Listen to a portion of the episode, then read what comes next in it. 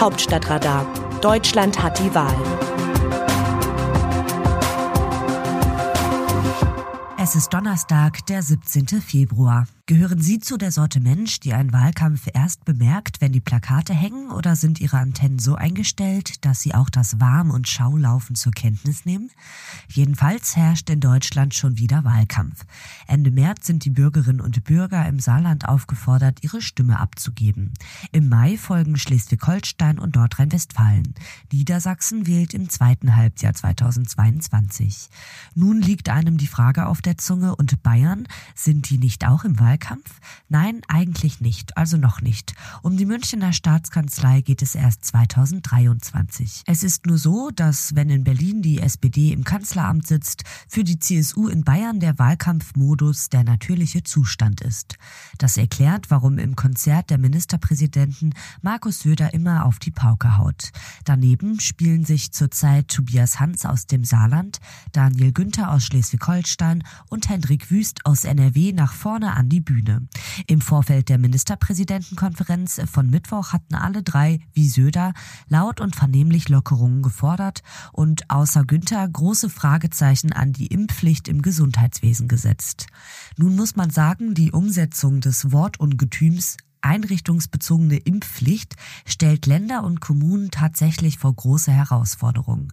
Als Länderchefs aber zu meinen, dass man das nicht schaffen kann, kommt eindeutig aus der Abteilung Wahlkampf. Sonst ist den Herrschaften auch keine Aufgabe zu groß. Der Gerechtigkeit halber muss man sagen, dass der Druck auf die Riege der CDU-Ministerpräsidenten enorm ist.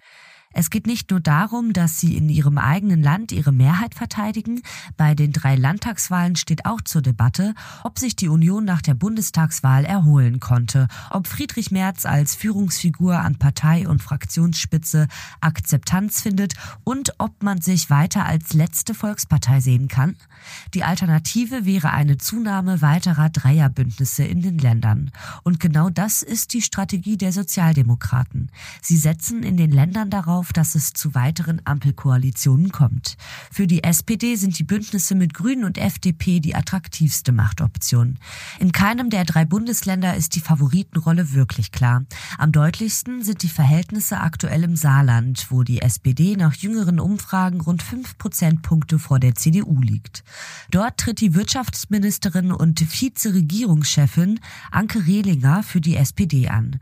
Sie ist in letzter Zeit sehr häufig in Begleitung von Madu Nadu Dreier zu sehen, die seit drei Jahren erfolgreich ein Ampelbündnis in Rheinland-Pfalz führt.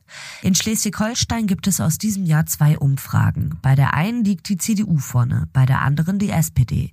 Kennen Sie den Namen des sozialdemokratischen Herausforderers? Also, ich lüfte das Geheimnis. Er heißt Thomas Losse Müller, studierter Volkswirt, arbeitet für die Deutsche Bank und die Weltbank in Washington, war mal bei den Grünen und will nun Schleswig-Holstein regieren. Auch er liebäugelt liebäugelt mit einer Ampel. Der schwierigste Fall aus Sicht der SPD dürfte NRW werden, das einst als Stammland der Sozialdemokraten galt. Aktuell aber ist Hendrik Wüst am Ruder, der durchaus mit Glück in die Staatskanzlei in Düsseldorf eingezogen ist. Seitdem macht er seine Sache nicht schlecht.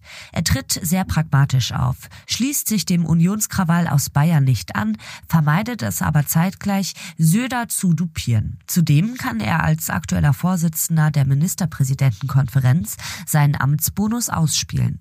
Die SPD lag in NRW lange vor der CDU. In der jüngsten Umfrage haben sich die Verhältnisse gerade umgedreht. Zudem funktioniert die Koalition zwischen Union und FDP an Rhein und Ruhe recht gut.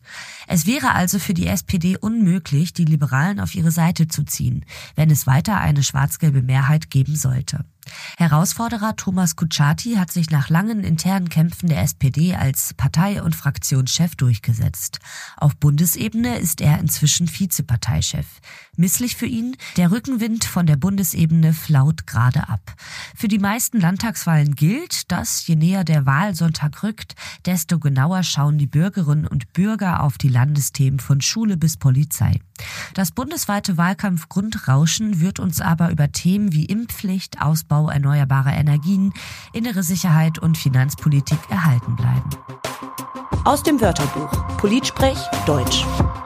Über tiefgreifende Entscheidungen wie etwa den genesenen Status möchte ich selbst und direkt entscheiden. Sonst trage ich die politische Verantwortung für das Handeln anderer. Karl Lauterbach, Gesundheitsminister in der Bildzeitung. Lauterbach hat ein ziemlich großes Problem und das heißt Lothar Wieler, seines Zeichens Chef des Robert Koch Instituts.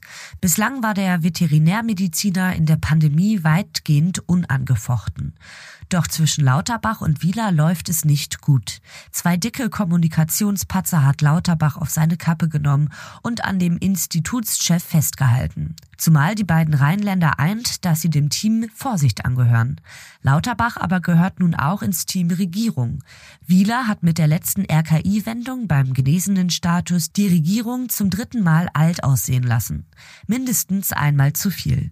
Lauterbach zieht nun die Notbremse, um nicht weiter die Verantwortung für das Handeln des RKI-Chefs tragen zu müssen. Der Satz klingt, als wollte er sich auch gleich von dem Behördenchef trennen. Wie sehen die Demoskopen die Stimmung im Land? Die Bundesregierung ist noch keine 100 Tage im Amt, hat aber schon Kredit verspielt. Nach einer Forsa-Umfrage ist mehr als die Hälfte der Wahlberechtigten von 56 Prozent mit der bisherigen Arbeit von Kanzler Olaf Scholz unzufrieden. Außenministerin Annalena Baerbock steht etwas besser da. 45 Prozent sind der Umfrage zufolge mit ihrer Arbeit zufrieden, weitere 45 Prozent sind es nicht. In der Sonntagsfrage bleibt die Union mit leichtem Vorsprung vor den Sozialdemokraten. Das Autorenteam dieses Newsletters meldet sich am Samstag wieder. Dann berichtet meine Kollegin Christina Dunz. Text Eva Quadbeck, am Mikrofon Alice Mecke.